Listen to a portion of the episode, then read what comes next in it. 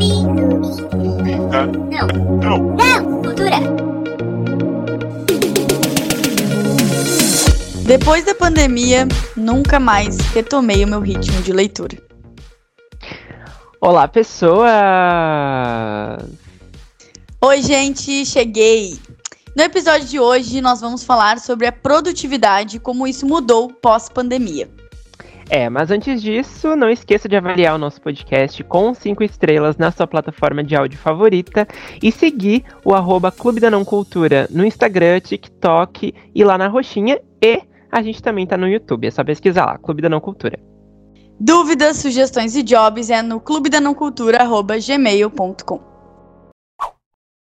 Então, no episódio de hoje, a gente quer trazer, na verdade, uma reflexão que surgiu até de uma conversa que eu tive com algumas amigas minhas. Então, esse episódio pode virar um grande devaneio ou uma grande reflexão. Porque, na verdade, isso não é necessariamente um fato, né? Então, assim, nesse papo, a gente começou a, a pensar assim, o quanto a gente está lendo, uh, o quanto a gente consegue se concentrar em fazer algumas atividades, inclusive de entretenimento, como, por exemplo, ver uma série. E o quanto a gente não consegue mais ter esse ritmo como sempre foi. Então, vou dar um exemplo. Talvez eu pudesse ler, assim, sei lá, três livros por semana, uns três, quatro anos atrás. Mas hoje em dia eu consigo começar um livro e daqui a pouco ficar um mês com ele e não ter terminado. E daí a gente foi entendendo que isso tinha muito a ver com a situação de isolamento ali que a gente teve no período de pandemia, né, que todo mundo tinha que ficar em casa, que a gente não tinha mais contato assim com, com os humanos e que a gente tinha muito isso de uh, tudo ser muito online, tudo ser no celular, então, o que acontece? Tu vai ver uma TV, tu vai assistir uma série, ou até mesmo continuar um livro, e a qualquer momento parece que tu precisa checar o celular, né?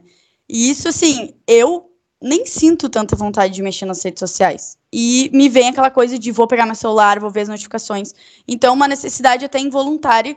E eu acho que isso tem uma certa relação com o que a gente fazia durante o período de isolamento, que era tudo muito online, que a gente sempre estava conectado, etc. Então foi mais ou menos uh, essa conversa que gerou então o tema de hoje, esse papo assim mais de vamos refletir como estamos sendo produtivos. É, eu confesso que assim, a, a pandemia realmente me deixou bem menos produtivo. E eu acho que tem a ver, claro, com o celular. Eu acho que a tecnologia no geral, a gente está no momento que tudo envolve celular e inclusive trabalho, né? a gente até suspeita para falar, porque o nosso trabalho é também direto com redes sociais. Então, uh, essa necessidade, eu acho, da gente estar tá sempre atento ao que está acontecendo, o acesso à informação ali muito rápido, uh, e de você também. Essa, essa realmente necessidade de você saber meio que tudo, eu acho que deixa a gente um pouco apreensivo e faz a gente querer ficar ali, né, durante uma boa parte do nosso dia, o que impede de da gente se dedicar a fazer outras coisas, inclusive a leitura, né? Então, uh, esse negócio de de abrir o celular ali, desbloquear o celular e você não sabe nem para que que você desbloqueou, né? Você apenas fez aquilo automático e às vezes você nem queria entrar realmente na sua rede social, no Twitter, Instagram, enfim, e você tá ali daqui a pouco rolando um feed, scrollando a timeline, e você não sabe por quê. Uh, eu acho que é uma coisa realmente que deixou a gente muito automatizado. Eu acho que antes da pandemia isso já acontecia, mas ela intensificou, né? E, e hoje realmente para, eu acho que, eu não sei quem teve covid, né, no caso nesse sentido também, mas tem uh, casos de pessoas que ficaram com Covid que realmente ficaram mais lentas depois, né, uh, de ter uh, o vírus, né? Então, eu fui, eu, por exemplo, fui positivado na época e não, não tive nenhum sintoma, fui assintomático, mas eu acho que com o ritmo da pandemia, com essa coisa de isolamento, dessa coisa meio preguiçosa também de ficar em casa o tempo todo, uh, algumas rotinas foram quebradas para mim, assim. E o da leitura, isso é bem perceptível. Que nem tu falou ali, de pegar um livro e ficar muito tempo com ele, às vezes isso acontece demais comigo. Antes, um livro que eu demorava, sei lá, duas semanas para ler, eu tô levando um mês agora, até pela dificuldade de concentração, de ter outras coisas para fazer, de você parar a leitura no meio para abrir o celular e, e fazer alguma coisa e olhar, assistir alguma coisa, ver um vídeo, enfim. Uh, então isso rola bastante comigo. É uma coisa que eu tô tentando parar também, porque eu nunca fui, felizmente, nunca fui uma pessoa muito viciada em redes. Eu acho que eu tive a minha fase, assim, uh, algum tempo atrás, mas hoje em dia eu não sou tanto. Uh, por uma série de hábitos que eu impus, assim, de uh, mexer no celular em determinados momentos, de utilizar o, o bem-estar digital do celular, porque uh, você pode controlar ali o tempo que você mexe em cada aplicativo, né? Hoje em dia os celulares têm essa, essas funções. Então, uh, eu acho que isso pode ajudar quem está passando por esse problema também. E me ajuda de vez em quando, assim, na, na forma de me reorganizar. Quando eu estou muito penso assim que eu tô muito desatento às minhas atividades que eu tenho que fazer, eu acabo voltando para isso, sabe? É, uma coisa, enquanto falava, fiquei pensando, assim, que eu acho que está muito ligado ao fato de que a gente já tem essa conexão muito forte com as redes sociais, com o celular, antes da pandemia, mas daí, tendo esse período de isolamento, eu acho que também tem uma questão de consumo de conteúdo. Acho que isso é um ponto. Uh, a gente pegou aquela coisa assim. Primeiro que foi o boom do TikTok, né, aqui no Brasil. Então já começa que é um outro formato de conteúdo que começou ali com vídeos curtíssimos. Então é aquela coisa de vou rolar um feed. É, é, no caso do ali, né, o For You, e vou ver coisas muito rápidas, então é um consumo, assim, instantâneo de muitas informações, sejam elas legais, sejam elas problemáticas, enfim. Então é uma coisa muito rápida. E aí tu vai ler um livro, no mínimo tu vai levar, sei lá, três horas, vamos dizer assim, num livro curto, num livro de contos, não sei. Então eu acho que já tinha esse comportamento e na pandemia se agravou, porque a gente começa a consumir conteúdos muito curtos, muito rápidos, uma coisa mais dinâmica que um livro que assim, é um, um, livro, por mais rápido que seja, por mais. Não vai ser a mesma coisa do que tu ver um vídeo no Instagram, enfim. Então, acho que também tem esse fato que falou na FV de antes mesmo gente já ter essa conexão muito forte com a internet. E isso ser algo que nos impede de fazer outras coisas mais produtivas, seja da nossa rotina, no nosso caso, né, como produtores de conteúdo nas redes sociais, que também leva tempo, assim como também numa leitura. Então, acho que isso acaba sendo benéfico, mas também tem esse lado aí de, de desconcentrar, né? Sim, e outra coisa, né, que tu falou ali, interessante uh, pensar, que teve um aumento também no consumo de audiobooks, né, que é uma coisa, por é exemplo, verdade. que eu não tô habituado, eu realmente nunca ouvi um audiobook, assim, não que eu me lembre, pelo menos, uh, por, porque eu não tenho os aplicativos, porque eu também não me interesso muito. Uh, não sei como se funcionaria para mim. Eu ainda quero ter essa experiência, provavelmente não vai ser por agora. Uh, mas é uma coisa que muita gente começou a ter esse hábito, né? Eu acho que teve um boom de várias coisas na pandemia, né? Que ajudou. Uh, teve o boom do TikTok, Uh, e quem gosta de, de, conteúdos um pouco mais longos teve o quê? O bom dos podcasts, né? Tanto que a gente nasceu aqui. É verdade. E porque a gente queria realmente trazer essa, essas discussões de conteúdos mais ricos sobre a literatura, né? Que às, às vezes um vídeo ali no Instagram a gente não consegue fazer, ou alguma algum conteúdo menor, né? Um vídeo no YouTube e tal. Uh, e, e, eu acho que então são hábitos que foram sendo um, reatualizados. Assim. É. Isso, foram adaptados no, durante esse período, assim. Uh, eu acho que muita gente, claro, utilizou a leitura de uma forma positiva, né? E eu acho que. E é isso, sabe? Eu acho que muitas pessoas criaram hábito, outras deixaram de ter outras. Eu acho que é uma coisa que foi muito de, de pessoa para pessoa, né? E como a pessoa também levou a pandemia, né? Porque teve tudo isso, era um agravante, né? De ter uma doença ali acontecendo no mundo, e a preocupação com os familiares, e ansiedades e coisas né, que a gente não sabia muito como lidar. Então, a leitura pode ter sido uma coisa que se tornou um escape, ou às vezes era uma, um hábito da pessoa, que era o meu caso, e se tornou uma coisa que ela foi, que eu fui, por exemplo, deixando de lado naquele período, assim, uh, ou tendo dificuldade para realizar mesmo. É, eu acho que justamente por, pelo lado tenso e muito triste, né, de ser uma pandemia, de ser, assim, vamos ficar isolados por um péssimo motivo, né, que foi o que a gente passou.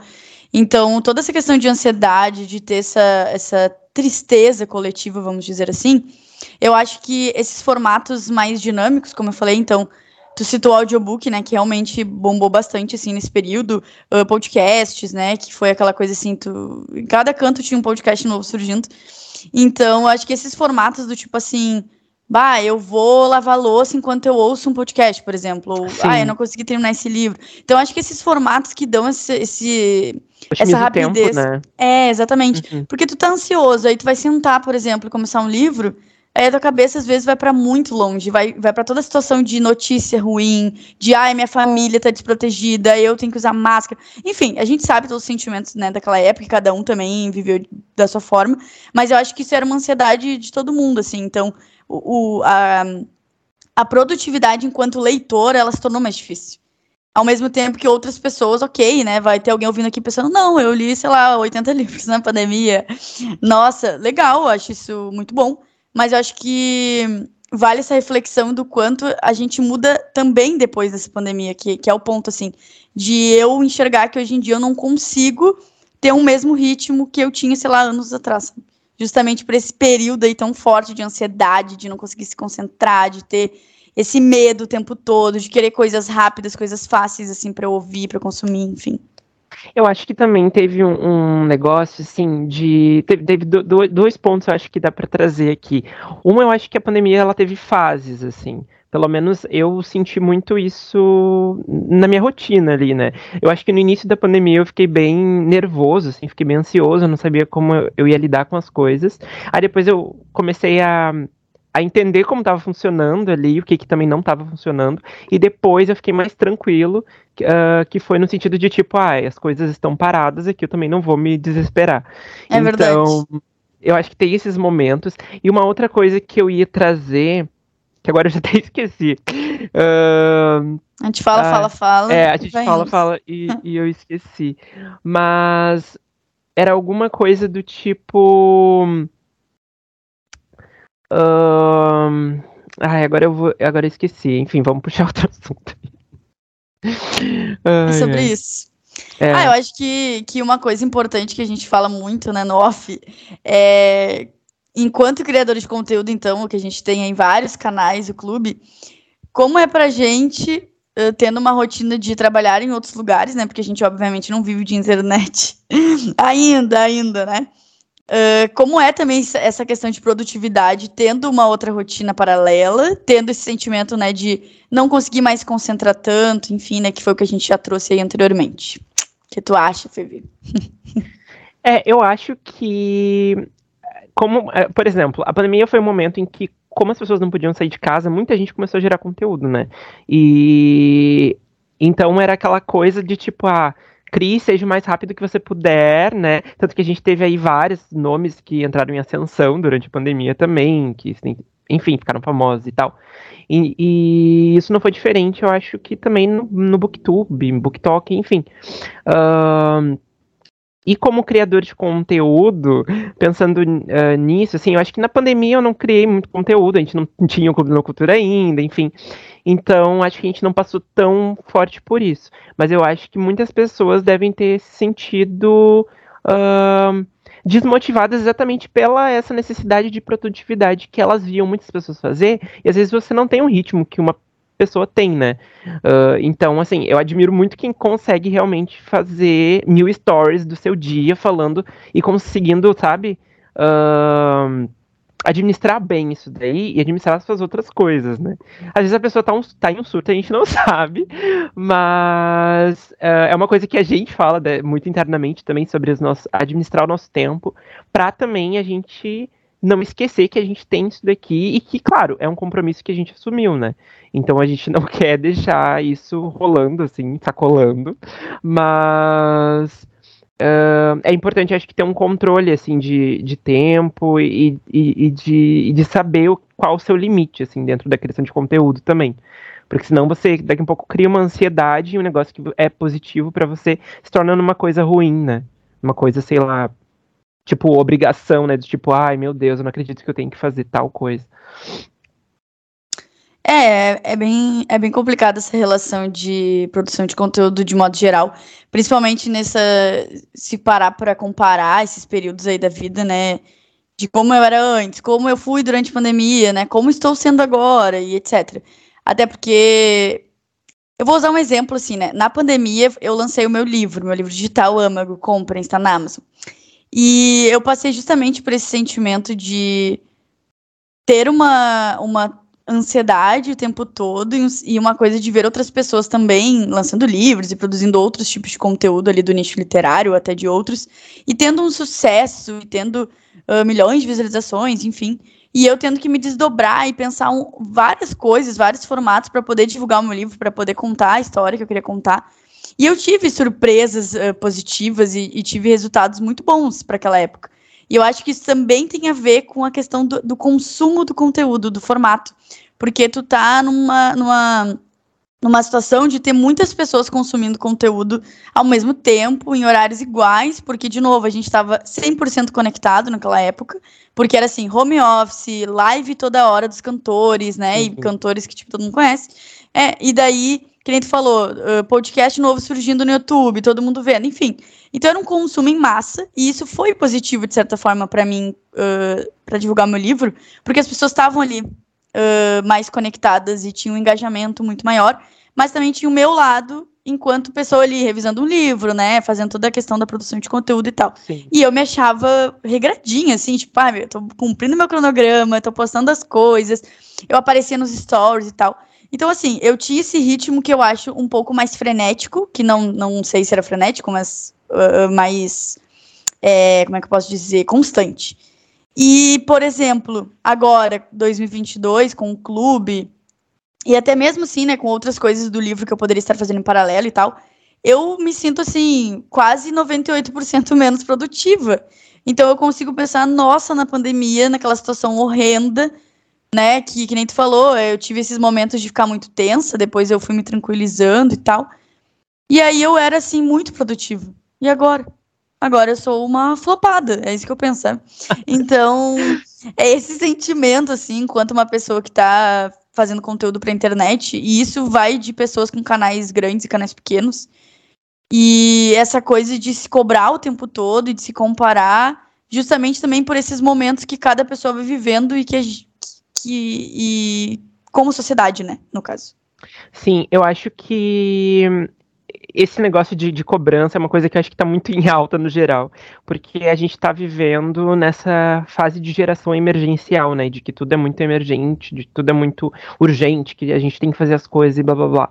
Uh, e aí vem o, o, ponto que eu tinha esquecido de, uh, de mencionar ali, agora eu lembrei. Eu acho que a pandemia ajudou as pessoas a repensar sobre o que, que elas queriam da vida delas. Então, isso, de certa forma, atravessa também uh, a gente né? Uh, então, assim, muita gente repensa, por exemplo, eu uh, tenho prioridades na minha vida que uh, vão ser maiores do que ficar alimentando rede social o tempo todo. Já tem pessoas que vão ter prioridade naquilo, porque elas, enfim, querem crescer naquilo, enfim, tem, tem várias questões ali, eu acho, entendeu? Então, isso pode ter ajudado ou não a pessoa a realmente a, ser mais ou menos produtiva. E o lance da tua rotina, eu acho que como escritora, que é até uma coisa que eu ia perguntar e meio que tu já entrou no assunto, mas uh, era exatamente esse, essa questão de criatividade, né? Porque a pandemia uh, foi um, um lugar, um, um momento ali, né? De. Acho que as pessoas puderam exercer sua criatividade de certa forma, que com o tempo e com um. um sem, sem muito um objetivo definido ali, de uma forma mais experimental. E aí eu queria saber exatamente tu como escritora, porque teve o lance da divulgação do teu livro e tal, mas em relação a, a outras histórias, a criação de contos, enfim, coisas assim, como é que foi para ti? Nesse período? Tu teve inspirações, teve ideias, enfim? É, eu acho que foi. É, é ruim usar a palavra inspirador, mas eu acho que foi mais produtivo nesse sentido de escrever coisas novas, também pela questão do tempo, eu acho. Porque uma coisa que eu paro para refletir muito, isso foi nos primeiros meses que a gente começou a trabalhar, voltar a trabalhar presencial, Sim. Que no caso a FEV trabalhávamos juntos, quem não sabe. Então a gente estava voltando ali naquele ritmo de todos os dias trabalhar, pegar condução até o trabalho, tudo isso, né? Aí tu sai para comer, ou tu pega, né? Todas essas coisas que vão tomando o teu tempo, vão te tornando uma pessoa mais cansada. E daí, como era a pandemia, né? Aquele período de isolamento. era assim, tá, eu acordava, trabalhava de home office, mas assim, eu acordava e, sei lá, em 10 minutos eu tava sentado no computador trabalhando. Então Sim. era muito mais tranquilo para depois das 6 horas eu escrever até meia-noite, por exemplo. E era isso que acontecia. Ou eu aproveitar meu intervalo, comer e depois escrever. Então eu tinha um tempo e um cansaço muito menor comparado ao cansaço que eu tenho hoje em dia, por exemplo. Porque outra coisa, assim, eu não ia em festa, eu não ia em bar, eu não ia visitar ninguém, porque eu tava, tipo, cumprindo Sim, isolamento. O que tu tinha que fazer, basicamente, era sentar e escrever ali, era Exatamente. teu hobby. Uhum. Exatamente. Então, nesse sentido, sim, sabe? Eu acho que também a situação toda, que é muito caótica e muito triste, também faz com que tu repense algumas coisas e que venham ideias e que tu queira botar no papel aquilo até como uma revolução, vamos dizer, uma né? Forma de desabafo, às vezes, né? Exatamente. A gente que é artista, eu posso dizer pelos dois, a gente tem esse, acho, esse negócio de transformar os sentimentos em, em arte, né? De certa forma, no teu caso da escrita e no meu caso de música, enfim. Uh... Ah, inclusive, como foi para ti, assim, esse período? Tu acha que na questão da música, de compor ou de pensar em ritmos, assim, tu acha que serviu para isso ou não muito? Eu acho que sim. Eu acho que. Eu acho que em 2020 em si, uh, sim, no, no, sentido de tipo assim. Foi, foi, o ano que eu me lancei, basicamente, né? Eu lancei minha primeira música em 2020, e aí eu fiquei. E era uma coisa muito experimental, assim, eu não sabia muito bem como fazer, como agir e tal. Até a questão de divulgação e tal. Então foi uma coisa do tipo assim, ó, lancei uma música, tá aí pro mundo, vamos ver o que, que vai dar isso. Já em 2021, que eu lancei um EP com mais músicas e tal, eu já realmente estava mais preparado, eu queria fazer um trabalho melhor e tudo mais. Então eu utilizei o tempo realmente que eu tinha para focar nisso e pensar assim, tá, o que, que eu quero apresentar para as pessoas como artista, né? Eu quero que as pessoas saibam quem é o Fevi e tudo mais. Uh, mas eu acho que isso é uma questão também de adaptação, né? Porque hoje eu quero, eu tô lanç vou lançar outras coisas e eu acho que elas são diferentes também daquilo que eu já lancei, porque tem a ver também com minha evolução pessoal, enfim. Uh, então é uma série de coisas ali que, estão que estão envolvidas. Uh, e uma coisa que agora que eu queria retomar, que a gente falou ali sobre se comparar e tal, e tu falou da rotina, é isso, eu acho que tem esse lance de comparação, mas ao mesmo tempo a gente tem que lembrar que a, a rotina de todo mundo é diferente, né? uh, é individual esse processo de, do dia ali, né, do tempo e tal. Tem pessoas, por exemplo, que elas vão criar conteúdo assim massivamente porque elas realmente têm um tempo, porque elas estão às vezes trabalhando em home office, às vezes elas não têm um outro trabalho, elas, o trabalho delas é criar conteúdo para a internet. Então, realmente elas vão se dedicar somente àquilo, porque é um outro é um outro negócio, é uma outra vertente que está trazendo resultado para eles e tal. No nosso caso, a gente está fazendo podcast, mas a gente, mas a gente não ganha nada para fazer o podcast, né? E nem para administrar o Instagram e nada. Então, se você inclusive está ouvindo isso, saiba disso, que tudo aqui é voluntário e apenas a nossa vontade de fazer. Uh, tomara que um dia a gente consiga, né, monetizar isso aí. Uh, mas então a gente tem os nossos trabalhos fora daqui. E além disso, a gente tem é, é esse lance, né? Uh, eu trabalho uh, com dois dias eu fico em casa e os outros dias eu tenho que ir até o trabalho. Então, é tempo de transporte, é tempo de alimentação. Eu, eu, uh, eu, tanto eu quanto a Camila, quando a gente tem que trabalhar, tipo, presencial, a gente mora em cidades diferentes dos nossos trabalhos. Então, é toda uma logística ali que às vezes um, o que a gente podia estar tá fazendo, tipo lendo ou fazendo outras coisas, acaba sendo um tempo que a gente não tem.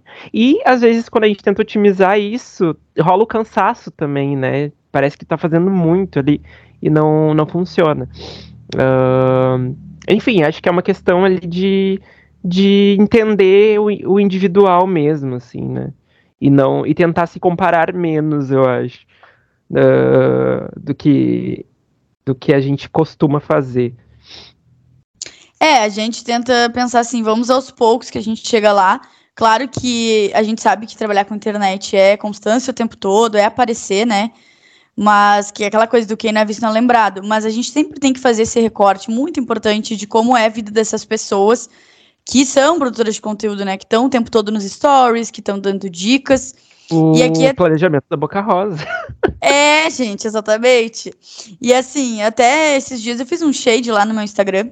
RSRS, que era o seguinte: uh, eu vejo algumas pessoas, assim, no caso da minha área ali de escrita criativa, é, fazerem muito assim. Ai, hoje eu escrevi tantos mil palavras. Ai, hoje eu tô escrevendo meu quinquagésimo livro. E uma produtividade muito insana. E isso não é necessariamente uma crítica a quem consegue fazer isso. E nem o mesmo, e nem o mesmo assim, ah, isso tá bom, isso tá ruim. Não. O meu ponto é, cuidado como você vai falar, porque assim, se você está se considerando né, um produtor de conteúdo, um comunicador, você está falando com alguém. E não importa se é uma, se é 10, se é 50 pessoas. Então você tem que ter cuidado no que você fala, porque pensa assim, eu então tô vendo teu stories, eu vou ficar louca? Eu vou ficar mal, porque eu tô vendo assim, nossa, eu não consigo escrever, sei lá, há dois meses, e tu tá escrevendo todos os dias e tu tá com cinco livros publicados. Então, assim, todo mundo tem seu ritmo de produtividade, isso é importante ressaltar nesse episódio principalmente. E a gente sabe o quanto a, a esse período de isolamento, de pandemia, não foi fácil para as pessoas, principalmente quem perdeu alguém ou quem ficou. É, é, foi positivado, ficou com sequelas, então é um assunto delicado, mas a gente tem que ter esse cuidado de entender que tá tudo bem que você não seja como os outros, que você seja super produtivo, que é importante é, ter um ritmo de leitura, ter um ritmo de, né, concluir os seus compromissos, mas cada pessoa vai no seu tempo. Então a gente também não pode se cobrar, como o Fevi falou, e muito menos se comparar aos outros, assim, porque, de novo, cada um tem uma rotina, tem uma vida, tem pessoas que, sei lá, tem um parente doente, por exemplo, e tem que cuidar dessa pessoa. Tem pessoas que demoram, sei lá, duas horas para ir pro trabalho, duas horas para voltar no deslocamento. Então, tipo, olha só quanto tempo tu perde do teu dia. E tu trabalha oito horas. Então, enfim, é só esse espaço para dizer assim, cuidado, né, no que no que a gente publica, até pessoas anônimas, assim. Não que eu seja famosa, né? Vocês, vocês me entenderam o meu ponto, né, Fê? Sim, e outra coisa, né? Escrever cinco livros, às vezes, uh, assim, um atrás do outro, não significa que eles sejam bons, né? às vezes você pode passar cinco anos escrevendo um livro e ele ser uma É verdade. E às vezes é. você passa cinco anos escrevendo cinco livros, né? Lançando um por ano, e são todos, tipo. Imemoráveis, né? Imemoráveis, é. Então, é, eu tem... acho que é fazer bem feito dentro do seu tempo. Fica essa lição pro é. episódio é. de hoje. Isso aí.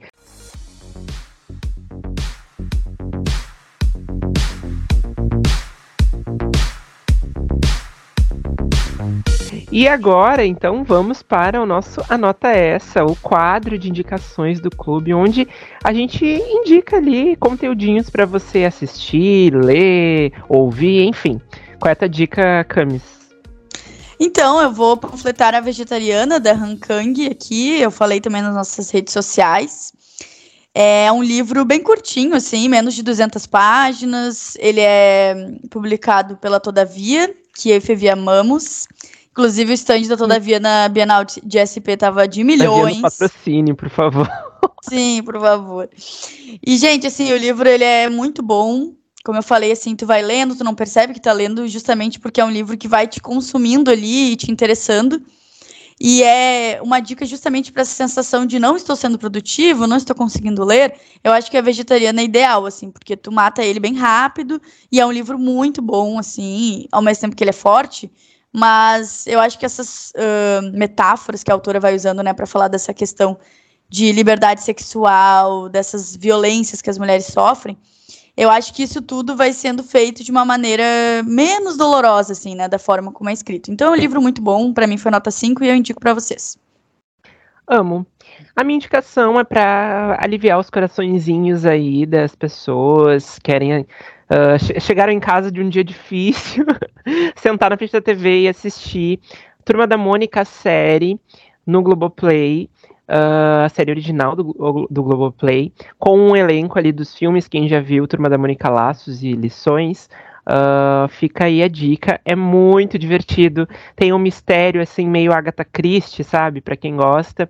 Uh, e também uma comédia ali, tem umas lições, né, bem de de moral, assim, vamos dizer, sobre, sobre a vida e sobre uh, ser quem se é e não ter vergonha de, de ser quem você é e tal. É muito divertida, muito bonita. Como, como eu sou um turma, um moniker, né? Não sei como. Como eu fã de turma da Mônica? Não sei. Ah, eu amei. Como eu sou um moniker, como eu faço parte da turminha do Limoeiro.